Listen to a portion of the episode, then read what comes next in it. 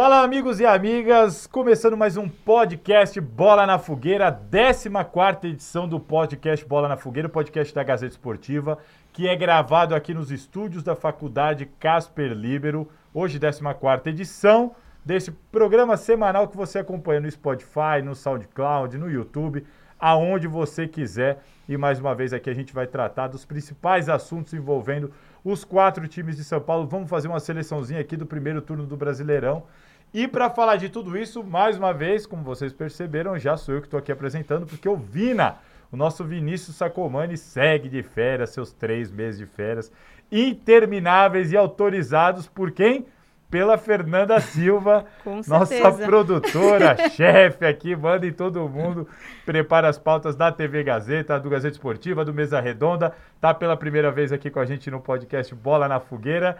E aí, Fernandinha? É uma grande alegria estar aqui hoje, representando as mulheres pela primeira vez sentada nessa é. mesa, compartilhando um pouquinho de papos de futebol e desse primeiro turno do Campeonato Brasileiro. É isso aí, velho. Tá vendo? A Fernandinha manja de futebol, vai achando que não. E de novo, pelo segundo podcast seguido já, agora não, não quer mais sair, não quer mais ir embora, tá querendo ganhar a cadeira cativa.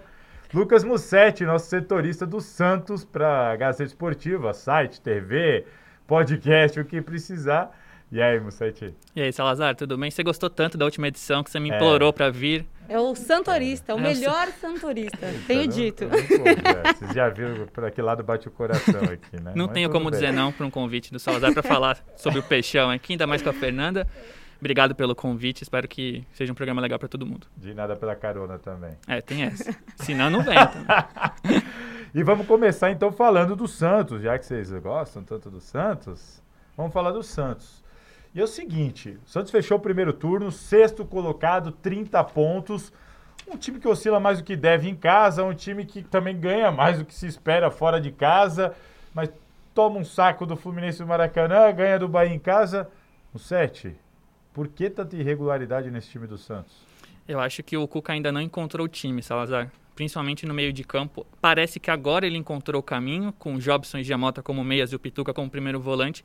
Mas até então ele vinha alternando muito, às vezes colocava atacante como meia, às vezes tirava meia, jogava sem meia, jogava com três zagueiros. E esses testes custaram pontos para o Santos que eu acho que no segundo turno vão custar menos. Eu acredito que seja por isso essa oscilação. Tá achando o time? Você acha, Fernandinho? Eu acho que o Santos está se encontrando. Vale lembrar que a gente começa o campeonato com um Santos bem irregular, não que tenha melhorado muito nesse sentido, mas o Santos está se encontrando, está mais para o topo da tabela do que para baixo. Então a tendência, eu acredito que no segundo turno é evoluir, mas ainda também tem que buscar melhores caminhos para isso. É, e assim, e o Cuca, é aquela situação, né? Nós estamos já novembro, mas claramente o Cuca ainda tentando achar algumas situações dentro do time, né? A gente até comentou no último a estreia do garoto de 15 anos de idade. Tem zagueiro que chegou, também estreou super bem, como disse o Mussetti aqui no último podcast. Meu então, Deus. assim, mas eu tenho essa impressão de que o Cuca, apesar de estar em novembro, e apesar do Santos não ter podido inscrever jogadores, então em tese é o mesmo time, eu ainda sinto o Cuca tentando encontrar o time do Santos, ou é a impressão minha, Não, é, você está perfeito na colocação principalmente o meio de campo. Mas assim, diante de todo o contexto do Santos, não só como ele pegou o time bagunçado do Gesualdo, mas o extracampo que muda presidente, tem diretor novo, tem gerente novo, tem auxiliar novo, tem médico novo. Todo dia tem um Santos diferente. No final do mês, por exemplo, o Pérez pode voltar. Imagine, não volta só o Pérez, volta o vice do Pérez, o comitê de gestão do Pérez, toda a diretoria do Pérez. E o é. Cuca está inteirado nesse contexto mesmo assim blinda o elenco que tem todo jogador tem alguma dívida. O Santos deve para todos os jogadores, se não for no salário, no direito de imagem ou na luva, enfim. É muito difícil de administrar tudo isso. E além de tudo, tem o treino, que é onde o Cuca melhorou o time. Ainda erra, tem algumas teimosias, mas eu acho que é normal, normal o processo. Todo o trabalho está acima das expectativas e a colocação, sexto colocado. Se o torcedor do Santos fosse perguntado no começo, vamos terminar o campeonato em sexto? Fechava na hora, ninguém quer mais nada. Hoje, até pela expectativa do trabalho do Cuca, que o pessoal falando, se tivesse ganhado da Atlético Goianiense, aí começa a fazer... Eu fui cortar o cabelo essa semana e o Niltinho, meu grande amigo, ele é santista, e ele falou assim para mim, tá vendo, você falou, eu lembro que o Santos ia brigar para não cair, o Santos tá lá em cima, e eu ainda falei para ele. Eu falei, mas qual era a perspectiva que você tinha no final do Campeonato Paulista, com o Santos do Gesualdo, jogando daquele jeito, que que, que você esperava como torcedor do Santos? Eu vendo de fora e avaliando, esse time briga para não cair. E pensava muito nessa questão. Falei, o time, além de estar jogando mal, o Santos não vai ter a força da Vila Belmiro. Isso, de fato, está se confirmando. Mesmo com o Cuca, Sim. o Santos nunca tropeçou tanto dentro da Vila Belmiro. A diferença é que o Santos trocou de técnico e o Cuca, de fato, está fazendo um grande trabalho. E por isso que eu concordo com o Mussetti aqui. Sexto colocado, 30 pontos, está brigando, está bem, né? E, Fernanda, como o Mussetti aqui já adiantou, é, essa situação política aqui está muito.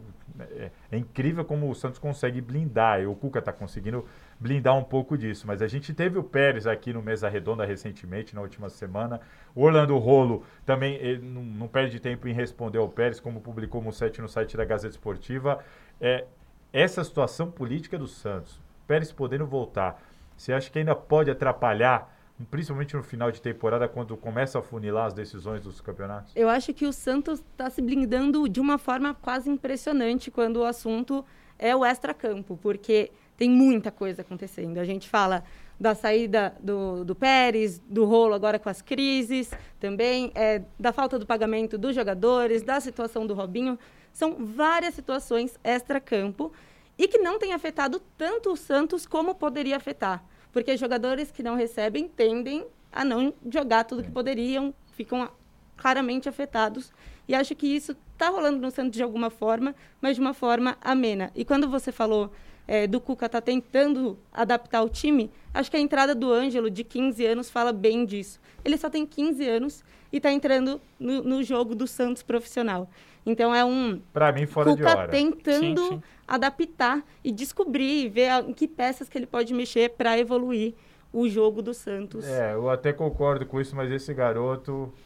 Acho que ali foi mais uma tentativa de valorizar, como disse o Mussetti aqui no último tentar vender um percentual, o Santos está precisando de dinheiro, e você tem outros jogadores na frente, o, o Sete ressaltou isso no último também, você passa ele, é a mesma empresária, a, a, toma conta da carreira do Ângelo, é a mesma do Robinho, que precisou ter o um contrato suspenso.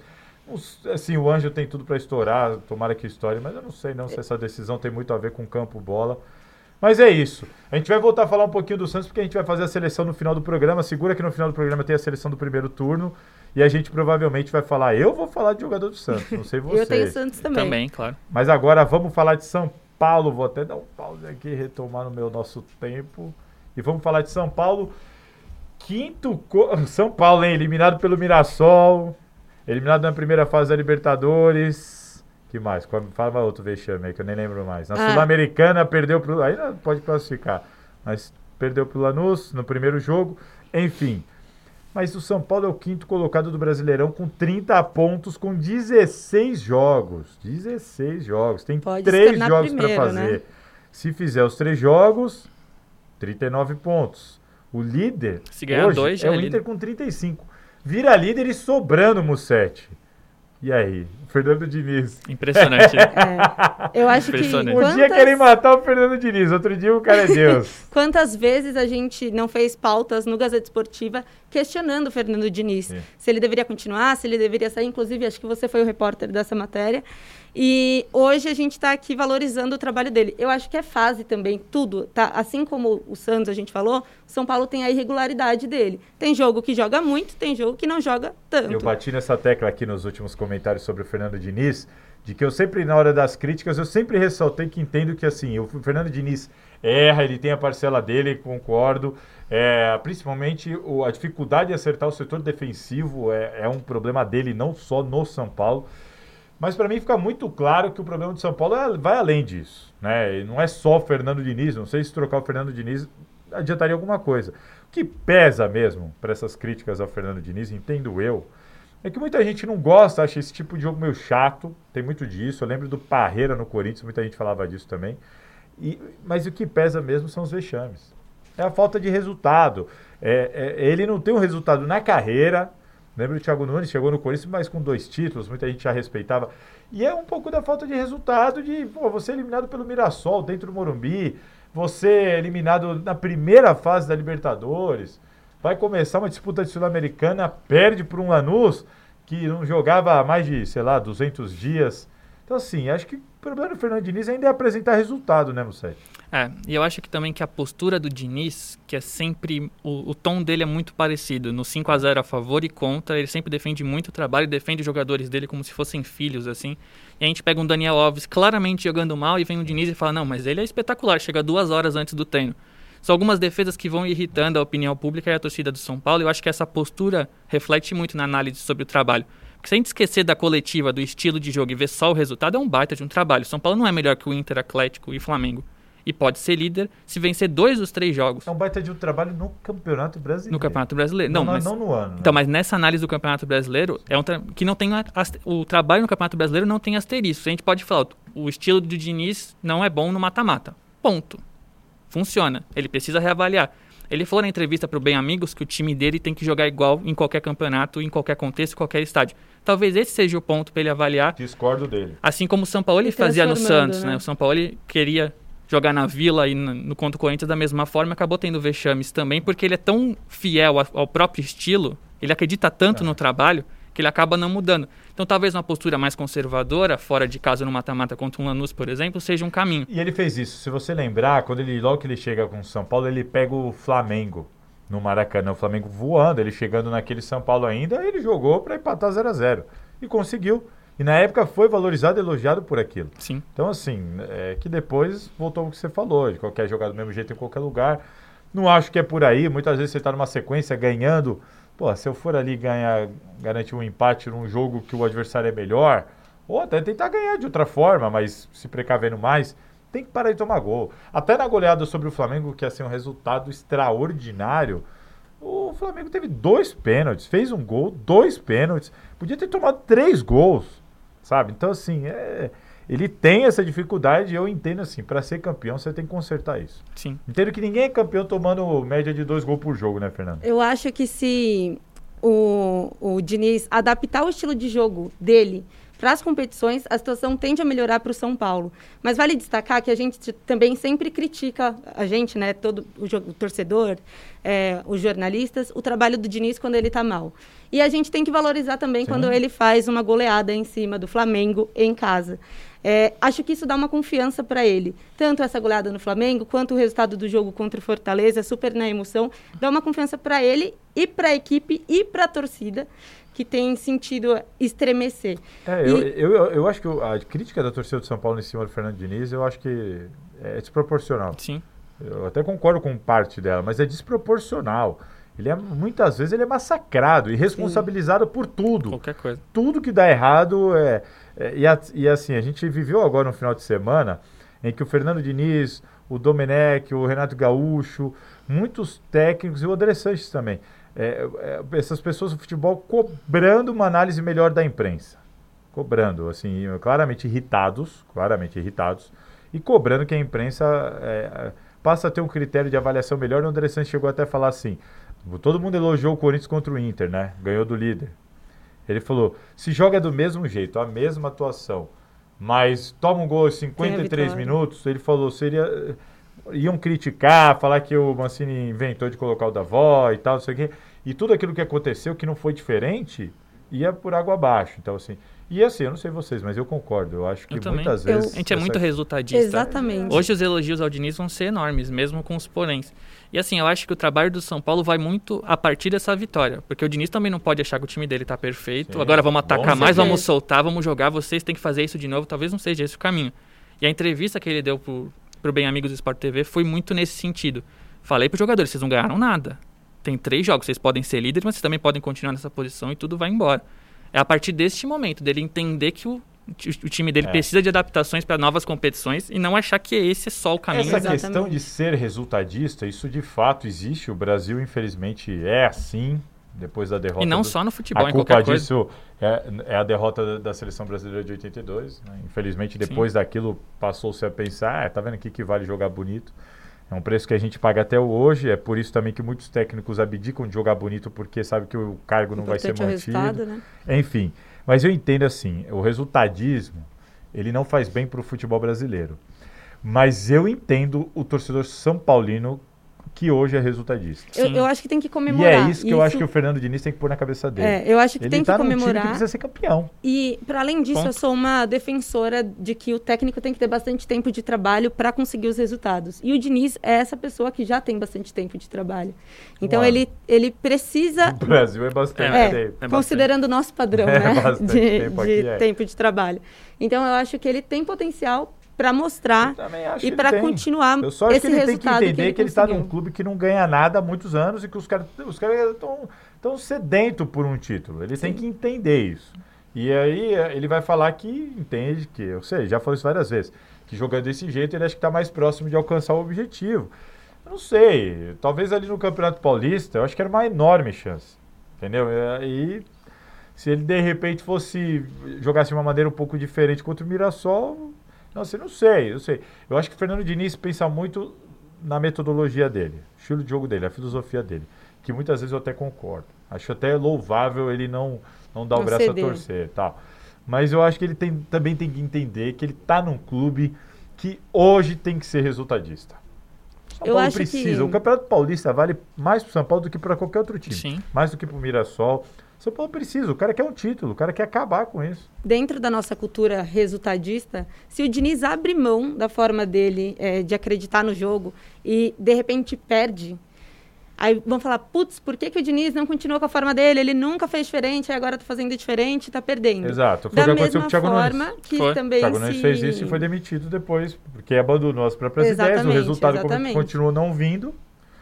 É, da mesma forma também que se ele insiste na forma dele e não tem resultado, Não adianta a gente nada. vai ficar falando, ah, É. mas poderia ter mudado, poderia ter feito diferente. É óbvio que a gente nunca vai saber até que ele faça, até que o resultado positivo ou negativo venha. É, Momento- mas acho que vale ele repensar e não ser tão rígido nas crenças dele. na Momento Nau. São Paulo vai ser líder do Brasileirão? Vai. Eu acredito que vai também. São dois jogos para vencer. Três jogos, né? Mas tem que vencer é, dois. vencedores. É, então eu acredito que. que Ou uma pode vitória e sim. dois empates, né? Não sei É. como é que é o saldo. É, eu, E eu o São acredito. Paulo briga para ser campeão? Não. Também acho que não. Eu acho que, Caralho, na cara, verdade. Ele vai fechar o turno na liderança o- e não briga para ser Paulo campeão. pode O Aguirre ter- fechou também. O São Paulo pode Tá ter... acima. Se o Santos tivesse vencido os dois jogos em casa, tava ali também, mas o Santos briga pro título. Fechando, fechando na liderança. se Então, mas esse é o embalar, problema. Esse é o e É um problema. time que já ganhou até do Flamengo, então é um time que Mas é um mostra time potencial. E que é inconstante. O Brenner faz gol até quando tá dormindo. É, sim. E é impressionante. Então é sempre mérito do um- Diniz. É mérito do É. Diniz. O Diego é mérito do Diniz. O Sara é mérito do Diniz. São cinco da base no time titular. O que pode dificultar a vida do São Paulo é quando esses jogos vão acontecer. Como eles Sim. não têm data marcada, se eles estiverem no Se- meio da Copa ser do hoje. Brasil É, e eles é, tiverem bem na Copa do Brasil, eles vão focar na Copa do Brasil e talvez deixar esses jogos do Brasileirão um pouco de escanteio. E aí nessa pode ser que esses jogos é, não sejam tão positivos os resultados para o São Paulo e ele acaba perdendo a liderança nesse sentido. Então vai depender de quando esses jogos acontecem. Vamos então agora mudar para outro time que, em tese, inicia, assim, iniciou o campeonato como um dos candidatos ao título, pela, pelo investimento que é feito em cima. É o Palmeiras, sétimo colocado, 28 pontos, mas o Palmeiras tem 18 jogos, se eu não me engano, né? 18 jogos. O Palmeiras não fez o 19 jogo ainda, é, então pode chegar ali a 31 pontos. A questão agora que eu quero passar para vocês é o seguinte: o cebolismo provou para mim, assim, não é provou, para mim deixou duas situações na mesa, tá?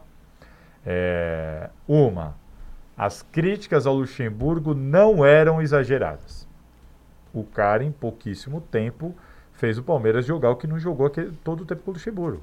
Então, aquela coisa de que ah, o elenco não é tão bom assim, tá vendo? É, super, super, é, superestima o elenco do Palmeiras. O cara fez o Palmeiras jogar bem e ter grandes resultados em pouquíssimo tempo. Pouquíssimo tempo e sabendo que não ia ficar. Então, não estava nem querendo provar nada para ninguém. Então, para mim, ficou muito claro que é, esse elenco do Palmeiras podia se entregar mais e as críticas em cima do Luxemburgo não eram exageradas. Segundo ponto é, por outro lado, entregou mais, está conseguindo resultado, porque os caras também estão querendo mais, porque os caras estão correndo mais, ou seja, os jogadores já estavam de má vontade com o Luxemburgo, os jogadores derrubaram o Luxem- o Luxemburgo E estão provando agora que tinham capacidade de jogar mais? Eu não acredito que eles derrubaram, tipo, vamos jogar pouco para derrubar Ah, o Luxemburgo. rapidinho. Aquele jogo, aquela, aquele jogo com o Curitiba dentro do Allianz Parque. Será? Vou te falar, viu? Aquele jogo com o Curitiba dentro do Allianz Parque, o Palmeiras perdeu de um jeito, assim, inadmissível. Nós estamos falando de um time que provavelmente pode cair para a segunda divisão. Foi no Allianz Parque. E assim, a derrota, aquela derrota do Palmeiras. Ali eu parei para pensar. Ali eu falei, hum, eu acho que tem jogador aí. Eu acho tá que tem, que tem muito em jogo. Eu não acredito que os jogadores fizeram isso, mas eu também acredito que quando eu falei, por exemplo, de ter tempo de trabalho, né? O Andrei está no Palmeiras há três anos. Então ele conhece os jogadores, sabe onde eles jogam bem, onde eles gostam de jogar, onde eles podem melhorar. Então ele tem uma sabia? visão diferente. Mas a- Talvez mas não a como o conversa é Andrei. diferente, né? É, eu acho que Se não o Felipe como- Melo chega pro Luxemburgo e fala, Luxemburgo, quero ser volante de novo. É diferente de falar isso com o Andrei. Exatamente. Eu- e aí eu acho bem. que os jogadores acabam jogando com mais vontade no sentido de ajudar alguém que eles conhecem. Tipo, vamos dar aquela força pro André. Ele tá chegando, vamos, vamos ele. jogar, exato. É, ao mesmo tempo. Ou seja, não estava correndo pro Luxemburgo. Então, mas é porque eu acho Tava que pode correndo ser uma errado também. abordagem diferente, exato. E do outro lado, o que pode acontecer é o Andrei, se ele continuasse, por exemplo, ele não ter força para tomar decisões Podia ser só um respiro. na né? frente Marcelo de outras Fernandes no pessoas. Santos. Nossa. Que ele acabou ficando refém ali. Chegou um momento que ele- É, os o- caras abraçaram ele. Como é que ele aí se vira contra os caras? Aí começou o né? Campeonato Brasileiro e deu pra perceber. né? É um pouco disso. É, Você acha que era só problema do Luxemburgo mesmo ou os jogadores estão correndo mais do que corriam com o Luxemburgo? Não sei. Eu acho que tem dois pontos. Eu acho que a sobrevida que se dá quando sai um técnico que não tá trabalhando bem, isso existe e geralmente é muito rápido, o né? Coelho no Corinthians É. não existiu. É, tem essa. E eu acho, caso. eu acho que os jogadores corriam muito errado. Muito errado. Era um time completamente bagunçado em campo. Eu não via o time não correndo. O, o Santos do Gesualdo, por exemplo, corria muito e corria errado. Eu acho que rola uma. Os jogadores estão nos lugares onde eles sabem jogar melhor e eles estão correndo mais organizados. E o André arrumou o time, que nem o, o Wagner Mancini arrumou no Corinthians, sem tempo para treinar. Exato. Teve um treino e você É já vê o time mais organizado. valorizo. É por isso que eu acho que as críticas não foram exageradas. Não foram, não foram. Mas eu não vejo. Eu isso. acho que não derrubou. Mas assim, o Curitiba faz o segundo gol, o Luxemburgo tá falando. "Hum, será? Esse, Eu sei de jogadores que estavam insatisfeitos com o Luxemburgo. Mas insatisfeitos mesmo, assim, putos da vida com o Luxemburgo. Mas por quê? Porque achavam que estavam escala- sendo escalados no lugar errado, porque estavam sendo, sendo queimados, que o Luxemburgo não dava treino. E não admitir Isso responsabilidade, tenho, né? isso aqui- Isso eu sei, isso aí jogador falou pra mim, empresário falou pra mim, e, sabe, assessor, a gente conversa com gente. Sim. E chegaram, eu nunca publiquei isso, óbvio, porque... é, Tá publicando agora. não, é porque é diferente. A gente, na hora que vai escrever, isso não me parece uma notícia, né? Até porque você tem que ouvir todo mundo. Às vezes é o cara que está insatisfeito porque não está jogando. Então, assim, é aquelas coisas que a gente fica sabendo de bastidores, mas eu preservei. É, e é para mim aparecer que tá batendo no Luxemburgo de graça, né? Agora o Luxemburgo não é mais técnico, então acho que não tem problema nenhum. Eu, e chegou isso para mim. Assim como chegou para o Flávio Prado, se não me engano, e para o Silvestre, de que teve jogador que chegou para treinar alcoolizado. Eles falaram aqui que tive- tiveram essa informação. Entendeu? E eu, eu, eu recebi essa informação. Pessoas do Palmeiras falaram para mim que, ó, é, pô, não dá, o time não tá jogando nada. Aí o cara tira o jogador, mas o problema não é o jogador, o problema é o time. Desse jeito não vai para lugar nenhum. Então, assim, Eu acho que a coisa lá não tava das melhores. falta muita personalidade pros jogadores também, Salazar. Falta, porque assim, o que acontece muito, o treinador tá lá, chega na coletiva, não, o trabalho é ótimo, está tudo bem, falta ganhar, falta confiança. O treinador sai e começa um monte de recadinho. Sim. Exato. Porque eu tô jogando bem, porque eu tô jogando onde eu gosto, porque escalou É, melhor, porque o treino tá com o melhor. aconteceu Corinthians. a gente sempre sabia assim. que tinha problema interno. E né? quando ele saiu, é, realmente, tinha isso, tinha aquilo, o clima era pesado. A gente, e tá- aí, come, aí todo mundo começa a falar. Então. Quando o técnico tá lá, acho que o cara tem receio. É complicado. Acho que é uma tendência de qualquer ambiente de trabalho também, assim. No Sim. sentido de você respeitar livrou, o seu né? Você superior. pensa, eu acho que eles pensam assim, É. ah, agora ele foi embora, então agora eu posso até falar alguma coisa. É, e acho também que falam no sentido de esperar uma mudança na próxima pessoa. Sim. Tipo, demonstrar sua insatisfação. Ah, eu gostaria de jogar pelo lado aí, direito. aí os caras criticam. O torcedor do Corinthians falando que o time escolhe ter uma técnico. oportunidade. Tem São isso Paulo também. também, né, com, É. Ah, com o Daniel. Tá Sim. escolhendo técnico e tal, tem essa questão. Então, assim. E agora veio o Abel Ferreira, que, segundo o André Sanches, o Maurício Gagliotti foi pesquisar no Google. o Abel Ferreira tem um trabalho bom no Braga, um trabalho ruim no PAOK. A gente publicou aqui essa informação no Gazeta Esportiva que lá no PAOK ele tem problema com o elenco. Ele, ele é um cara obstinado, estudioso, dedicado, mas que não conseguiu no PAOK colocar a teoria, não transformar a teoria em prática. O time nem jogava bem, nem tinha bons resultados e teve problemas de relacionamento lá dentro. E, em compensação, no Braga, ele fez um trabalho excelente. É um técnico jovem, promissor, que ninguém daqui conhece. É mentira se alguém falar que conhece aqui no Brasil. Eu duvido também que a diretoria do Palmeiras, não sei não, mas... A minha única crítica a essa contratação, eu acho assim, eu acho que é uma aposta, uma aposta total, uma aposta, cara. Ninguém sabe o que vai acontecer. O cara é super jovem, ninguém acompanhou o trabalho dele de perto. Mas eu acho uma aposta válida. Sabe por quê? Se é para postar, você prefere apostar num cara desse ou você vai apostar no Abel Braga, no quem sei lá que tem aí, o Celso Dorival, que você sabe Guto. que não é o que você, ah, eu sei. quer Quem que você vai apostar? Em tese me parece, sim, bacana. Vamos apostar nesse cara. Traz uma cultura diferente, é um cara que trabalha diferente, não sei, é um cara que vai ter que eu acho que a diretoria busca isso. Vou trazer um cara que a torcida está pedindo aí, um europeu, é, para mim cai muito na moda, virou modinha. Sim. Esse cara vai ter mais tolerância, porque se eu contratar o Thiago Nunes, ele toma dois pau ali, já vão cair matando. A torcida vai ter um pouco mais de paciência com esse cara. Ah, se reclamarem, o diretor pode falar, pô, tá todo mundo pedindo um europeu. E, eu, e também tem essa questão, é, talvez os jogadores também respeitarem mais. O cara veio de fora, europeu e tudo mais. Enfim, vai um pouco da modinha e vai um pouco também da diretoria tirar um pouco da sua responsabilidade sobre a situação. A questão é, e aí? Eu vai, acho. Só, só claro. que esqueci de falar, vale completar. Para mim, o único erro da diretoria do Palmeiras é a multa. A multa é muito alta. A multa é em euro e vai dar quase 10 milhões de reais hoje.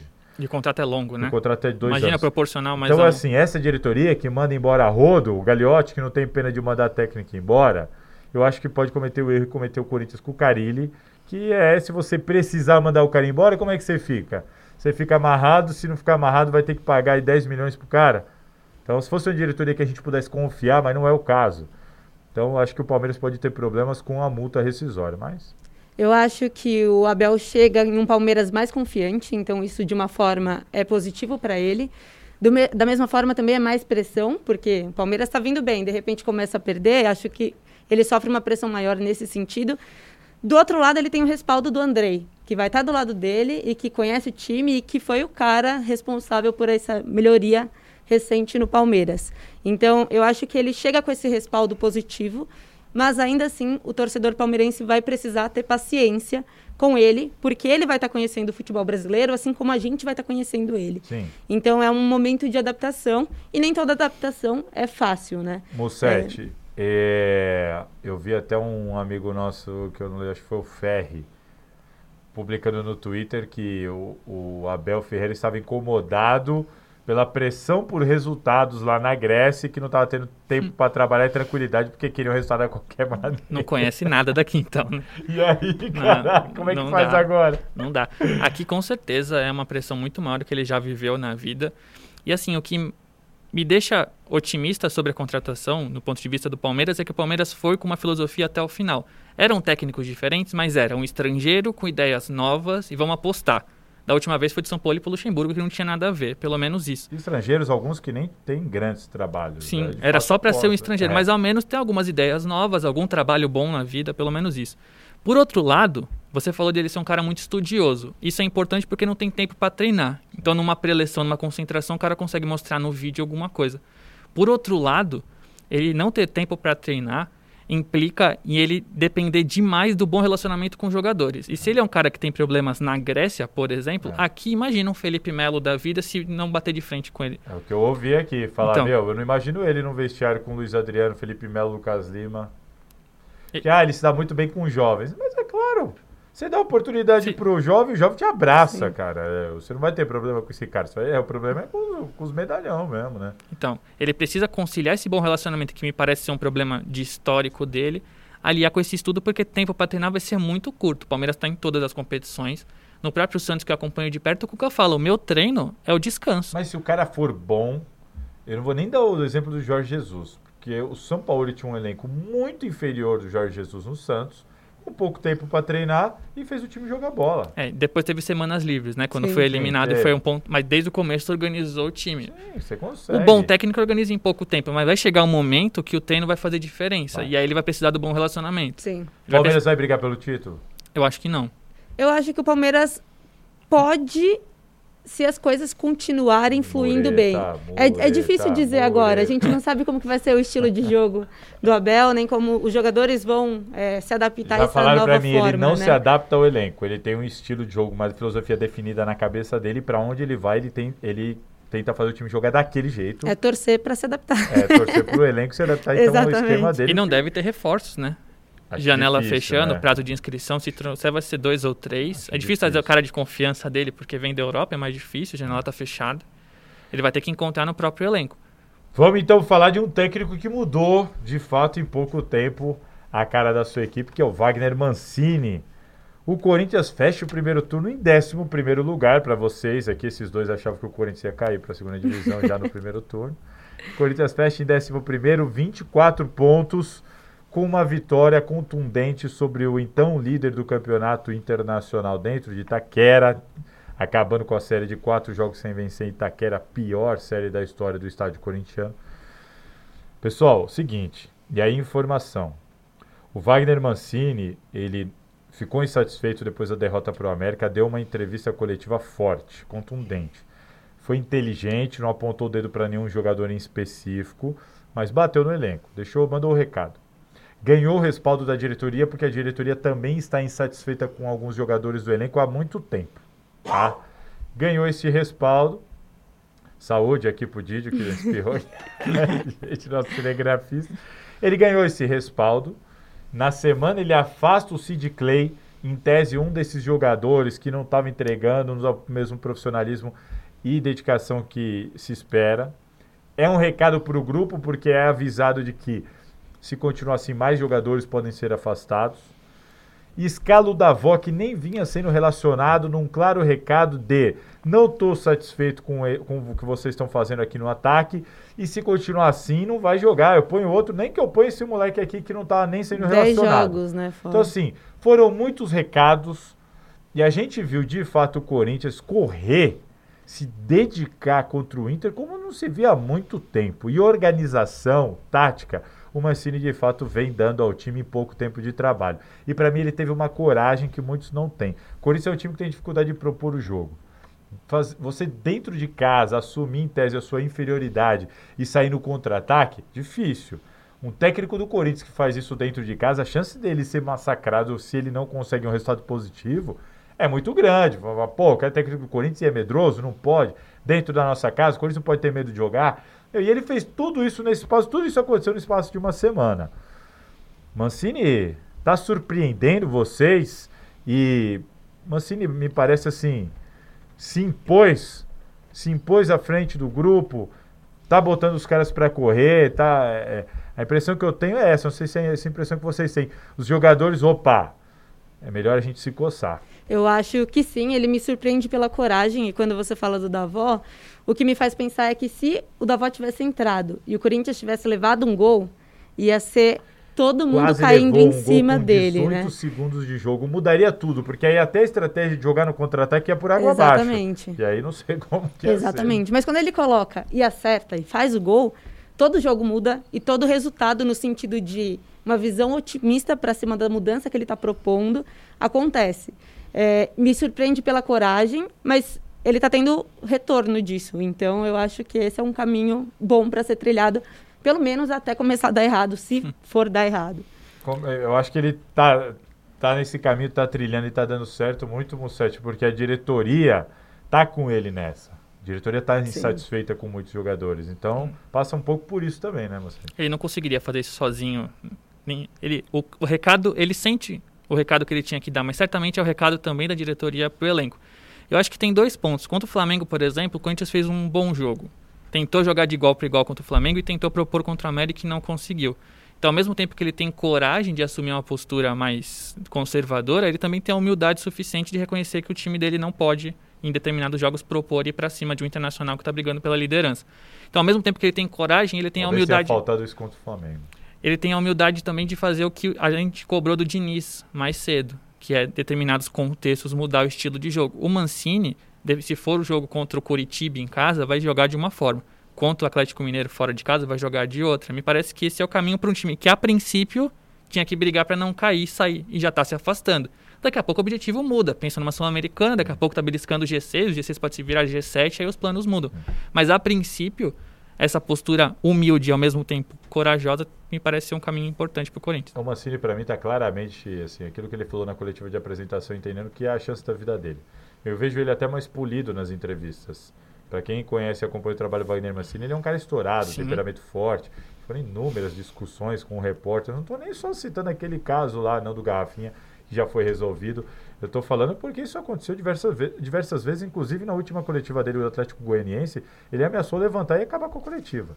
Então, assim, e, e hoje eu não vejo isso. Eu vejo ele um cara ponderado, é, é, sabendo usar as palavras. Eu, eu, vejo o Mancini, assim, de fato, assim, meu, é a chance da minha vida. Eu acredito que seja, realmente. É, com todo respeito aos outros clubes que ele passou, mas é o Corinthians, é um é. time de muita pressão, resultadista, assim como muitos outros times, claro.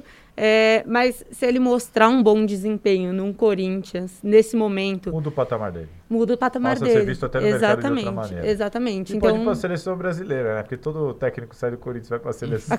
Termina lá. Então eu acho que é esse. O, o objetivo dele é esse: se, se mostrar em um nível profissional e aí isso vai de postura também, não só com os jogadores, não só no resultado do jogo, mas nas coletivas, nas entrevistas. E acho que uma mudança de postura muda ele de patamar acho que o que ele deve lamentar bastante é, por exemplo, Copa do Brasil, é, não poder jogar, não pode usar o Otero, não pode usar o Fábio Santos. Fábio Santos voltou muito bem. Não pode usar o Otero, não pode usar o Fábio Santos. Aí vai pegar o Atlético Mineiro daqui a duas rodadas. Não vai poder usar de novo o Fábio Santos, Otero Casares por causa do acerto que foi feito. Então, assim, são é, três titulares aqui, dois titulares ali. É, é, eu acho que para ele isso complica um pouco a missão que... dele, né? Mas ele ganhou o Gemerson. O Gemerson chegou para o Corinthians ao valor de 4,5 milhões de reais, é 680 mil euros que o Corinthians vai pagar. Um contrato até junho de 2021. É um zagueiro de 28 anos, uma idade boa. Já foi até convocado para a seleção brasileira, saiu daqui por quase 50 milhões, muito valorizado. É, mas quer jogar, até por isso facilitou essa vinda para o Brasil. Está sem jogar nove meses. Sem jogar e treinando separado. E a maior parte desses treinos nem no campo com bola. Então, assim, vai precisar de um tempo aí para o Gemerson. E o contrato é curto, então a torcida também não dá para esperar tanto tempo. Mas, isso tudo à parte. Para vocês, a boa contratação que o Corinthians fez? É muito boa. E a gente tem citado muito o Alexandre Losetti, comentarista do Grupo Globo. Eu vou citar de novo. Ele publicou hoje nas redes sociais dele que o Gemerson iria para a Copa, para a última Copa, se não fosse um erro contra o Japão, que ele perde no alto para um atacante mais novo que ele, e o Tite opta pelo Jeromel. Isso foi há dois anos. Tudo bem, não joga muito tempo, mas é um zagueiro de nível de seleção que é ainda novo. Quando o Mônaco foi semifinalista, se eu não me engano, da Champions League, ele era titular do time. Sim. E eu acho que tem uma outra coisa. Ele está tanto tempo sem jogar, ele chega no Corinthians com sangue nos olhos ele vai chegar querendo mostrar trabalho, ele vai querer estender esse contrato, ir para outros times. Então, eu acho que a oportunidade, assim como a gente estava falando do Mancini, é a oportunidade dele é, de mostrar um bom futebol, de quem sabe para uma seleção, já que ele é nível seleção. É, então, é, ele, esse sangue nos olhos pode ajudar ele e, é, obviamente, o Corinthians também. Eu acho que também. é só uma questão física dele correr atrás Eu acho que para o zagueiro é mais tranquilo readquirir, né? É, eu também, é que a questão do zagueiro... Que é já, o tempo de bola. Na época, o Manuel, no Corinthians, é, chegou também, depois de muito tempo sem jogar, eu conversei com ele, e ele falou que a questão física para o zagueiro é mais fácil, né? O nosso problema é o tempo de bola, porque o zagueiro tem muita questão da bola alta. Ele falou, e, a, e a, o tempo de bola na bola alta que é o problema, né? Então... É, vai demorar um pouquinho, vai pegar ritmo, mas. E vai, e vai, pegar jogando, não tem tempo para é, treinar, né? É um baita zagueiro. Ele e o Gil, assim, achei uma contratação. É uma das melhores duplas certeiro. de zaga do Brasil, tranquilo. E aí, meu amigo, o Corinthians tem a preferência. Então, chegou em junho, o Gemerson foi bem. Chegou em junho, eles vão sentar para conversar se vai renovar ou não. O que, que é a preferência? Se chegar uma proposta concreta para o Gemerson de outro lugar, o empresário dele apresenta para a diretoria do Corinthians, a diretoria do Corinthians pode igualar. Se a diretoria do Corinthians igualar, ele fica, porque é a preferência do Corinthians. Se não igualar, ele vai embora. Mas o que já é certo, o Corinthians já sabe disso, que se ele for bem, uma renovação, O Corinthians vai ter que desembolsar uma boa grana pelo Gemerson, porque aí vai ter que aumentar salário e vai ter que pagar luvas. Hoje ele veio por um salário bem reduzido, sem luvas, luva. facilitou de todas as formas. Vamos ver, até junho de 2021, mas assim, tem tudo para ser uma contratação excelente do Corinthians. Além de tudo, ele tem 12 gols viu, pela carreira no Atlético, foram oito em dois anos, um ano e meio. É um cara que também na frente ajuda bastante. Falamos de Corinthians, Palmeiras, São Paulo e Santos. E agora a gente, para matar a nossa 14 edição do podcast, vai fazer, peguem suas listinhas aí, a nossa seleção do primeiro turno. Primeiro turno que ainda, né, tem...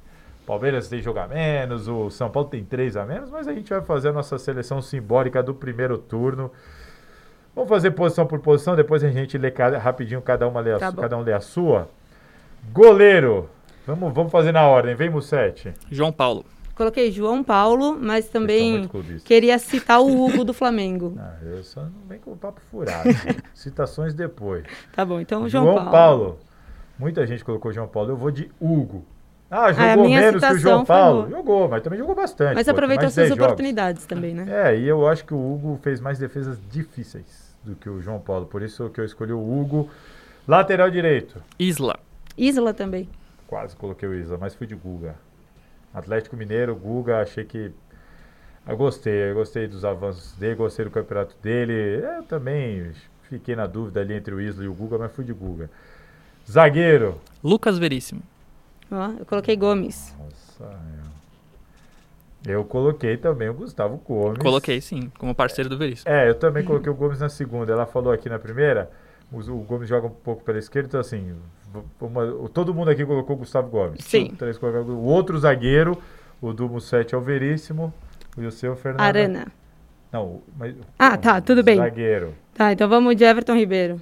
Não, cara. Ai, minha- tá- minha- Me confundiu Ah, eu aí. coloquei fora de ordem, me Cara, desculpa. eu acho o seu zagueiro. Eu coloquei o Alonso do Atlético Mineiro. O Júnior Alonso também, aqui na minha listinha. Colocou o Júnior. Alonso, eu coloquei o Júnior Alonso porque o Alonso, acho que o meu muito E- bom zagueiro, joga numa zaga muito exposta. Sim, Por verdade. isso que eu achei ele muito veloz, assim, eu gostei do É que campeonato. eu fiz Alonso. um 3-4-3 aqui. Hum, pega essa modernidade. E, e assim, é, achei, achei esse- bom zagueiro e tal. O Veríssimo, eu gosto muito do Veríssimo, cara.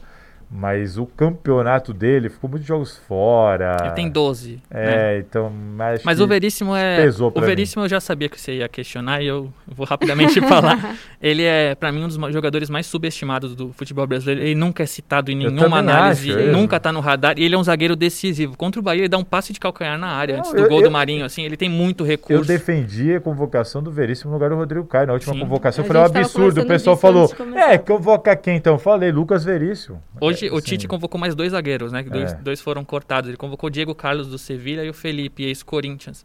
O Felipe é um grande zagueiro, o Diego É. Carlos surgiu agora. Mas assim, o Veríssimo Carlos. joga melhor que o Rodrigo Caio há muito Há tempo. muito tempo. Sim. Há muito tempo. É muito bom zagueiro. Só não pus porque eu acho que ele jogou muito menos do que os outros. Você sabe que o Alonso estava na minha lista inicial aqui, ó, e ele tá até arriscadinho. É, porque eu acho ele excelente, mas ao mesmo tempo, no meu estilo de jogo aqui, não tinha espaço para ele. É, agora, é, e na lateral esquerda também você foi de Guilherme Arana, né, Fernando? Eu também Isso. fui de Guilherme Arana. Arana também. Arana aí estão pegando, apesar do Felipe Luiz ter feito um bom campeonato. Agora no meio é aquele negócio, eu até brincando lá no Twitter, porque assim, vai pôr os melhores, sempre tem uns caras bons na frente. Aí a galera monta o time sem volante nenhum. no Só máximo. pra escalar todo mundo. É, vai pra pôr um monte de atacante. Então, assim, não sei. Eu coloquei dois volantes, velho. também. Eu pensei no time que vai jogar pra jogar mesmo.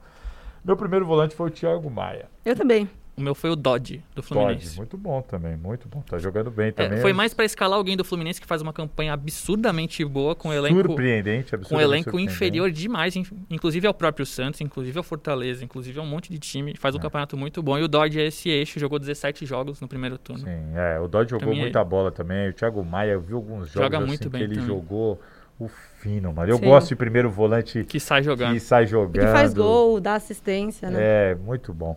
Segundo volante, ou sei lá se no de vocês já é meia. meio aqui. Segundo meio campista, pra mim, o Gerson do Flamengo. O meu foi Patrick do Inter. Coloquei o Edenilson. O- Cara, eu coloquei o Edenilson e tirei em cima da hora. assim. Coloquei e tirei por causa do jogo dele contra Você o fez Corinthians. igual o meu Alonso. Sim, eu não vi esse jogo. Coloquei e tirei por causa do jogo contra o Corinthians. O Patrick eu coloquei e tirei por causa do jogo do Corinthians, que ele foi muito mal, errou tudo que tentou. E como eu tava ali na dúvida, na dúvida, eu acabei sacando, quase coloquei esses dois, eu fui de Gerson. E na meiuca, o Everton Ribeiro. Everton Sim, também. Ribeiro também. É esse, pra mim, é cracaço. Pra Joga mim, demais. Cracaço. Pra mim, o Coutinho não pode jogar, jogaria ele titular da seleção fácil. Sim. Na frente, Galhardo. Galhardo, também. E assim, cara, o Galhardo, eu nem sou fã do futebol do Galhardo. É que o cara fez tanto gol que você não tem como. Não, o melhor momento Pô. da carreira dele disparado. né? É, é o melhor momento. O cara tá bem, mas eu não sou fã do futebol dele, não, viu? Marinho. Marinho também. Ah, é, o ataque tá fácil, né? Ataque tá fácil. E o centroavante, Pedro. Pedro. É, o ataque tá fácil. Mas assim, muita gente colocou o Keno. sim, fez um bom campeonato. Mas assim, Eu o, quase tinha. Se você falasse pra mim, Galhardo ou Keno? Keno. Eu gosto Só que muito o do Galhardo Keno. fez- Então, mas o Keno, o. Keno ficou muito é, na, na mídia, assim, muito falado porque fez três gols em dois jogos, mas assim, Exatamente. oscilou bastante. E não é titular absoluto do Atlético Mineiro É, hoje. mas lá também, o São Paulo troca O- toda oscila hora, muito. é É, complicado. é, é difícil. O Galhardo, principalmente quando o Inter joga em casa, ele é fundamental. assim. É, ele é, tá jogando muita bola. Mas muita gente colocou o Keno e eu gostei. Eu Sim, gosto, é uma do- boa. eu Eu gosto do gosto Keno desse também. jogador que quebra as linhas, que. E o futebol do Galhardo, ele tá muito bem, né? Ele tá fazendo gol pra caramba, mas eu eu não sou muito fã do futebol dele, assim. do- do Eu acho que ele time. encaixa muito nesse Inter, É, que eu é um. também acho. É, é uma função acho. diferente de segundo Sim. atacante ali. Se for um time mais. Talvez Aquela ele não coisa meio repita. Rodriguinho, que naquele esquema voava, É. nossa, parecia um, mas falar assim, meu, não sei se for pra outro time se vai jogar desse jeito. Vi muita gente falando que o Thiago Galhardo é o melhor jogador do turno. Talvez. Talvez até seja pelos jogos que ele decidiu, mas Chegamos assim. Eu não agora nessa questão, não se antecipe, meu amigo. Melhor jogador do primeiro turno. Sem Marinho. clubismo, Marinho. Sem clubismo? Sem clubismo também da minha parte, Marinho. Eu acho que é o pra mim, o Marinho. Marinho tinha que estar na seleção brasileira. Sim, mas não tenho a menor também. dúvida. Assim, jogou um absurdo. Marinho é unânime, né? Acho que tenho que falar. ele Marinho- decidiu muitos jogos pro Santos. Sim. Impressionante. Técnico. Eu coloquei o Kudê. Eu coloquei Fernando Diniz. Cara, não acredito. Fernando Diniz. Não. Eu acho que o Não é Diniz está mostrando não é um bom trabalho. Urande, me ajuda. O Urande vai parar de gravar aqui, nosso cinegrafista. Caralho, Urande. Fernando Diniz. A minha dúvida era Fernando Diniz ou Dair. Pelo elenco, Eu pela- do Odair pelo elenco do Fluminense. Mas o Diniz pode ser líder. Não precisa vencer todos os jogos para ser líder num elenco inferior aos demais. Pra mim, o Diniz. É, pra mim é o Rogério Ceni o melhor técnico, porque é o que trabalha com menos do que todo mundo. De tudo, orçamento, CT, elenco, tudo. Menos de tudo, fora do eixo Rio-São Paulo. tudo. E é um trabalho autoral. Trabalho autoral, é um trabalho que você vê ali, o técnico fez o time jogar daquele jeito, assim, com, com muito menos que todo mundo.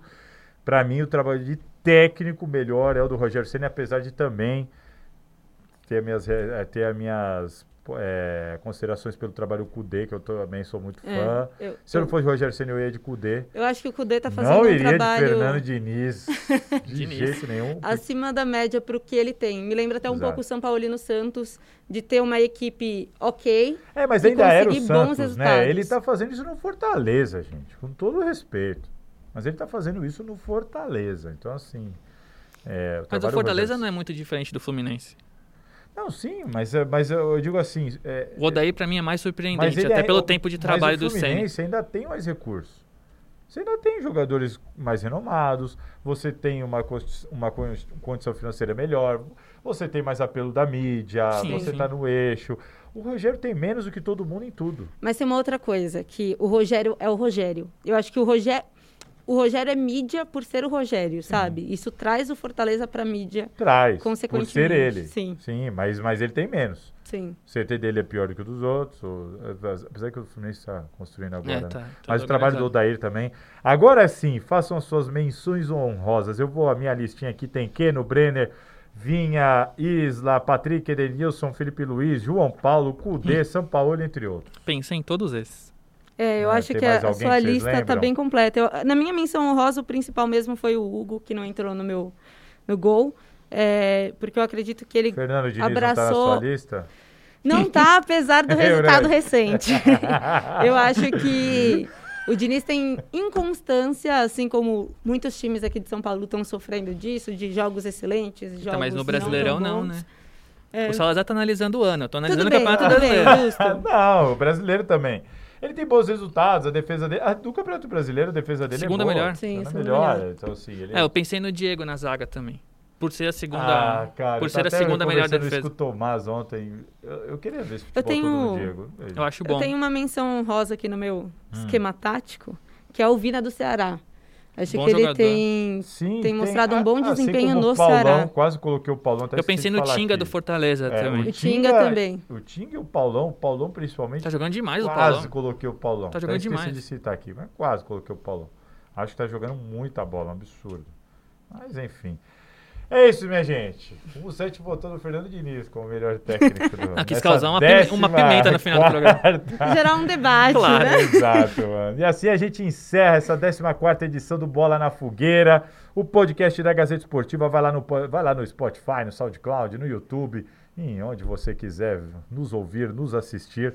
Aqui, seu podcast semanal para falar principalmente dos assuntos relacionados aos times de São Paulo e sempre essas coisinhas assim à parte, como hoje a gente selecionou aqui a nossa, nossa seleção do primeiro turno do Brasileirão. Obrigado, Fernandinha. Muito obrigada, eu que Obrigado, agradeço. Mussete. Valeu, Salazar. No próximo, eu acho, né? Se o Vina não quiser Voltar voltar, de férias. é, a gente agradece. Aquele abraço, valeu! Valeu.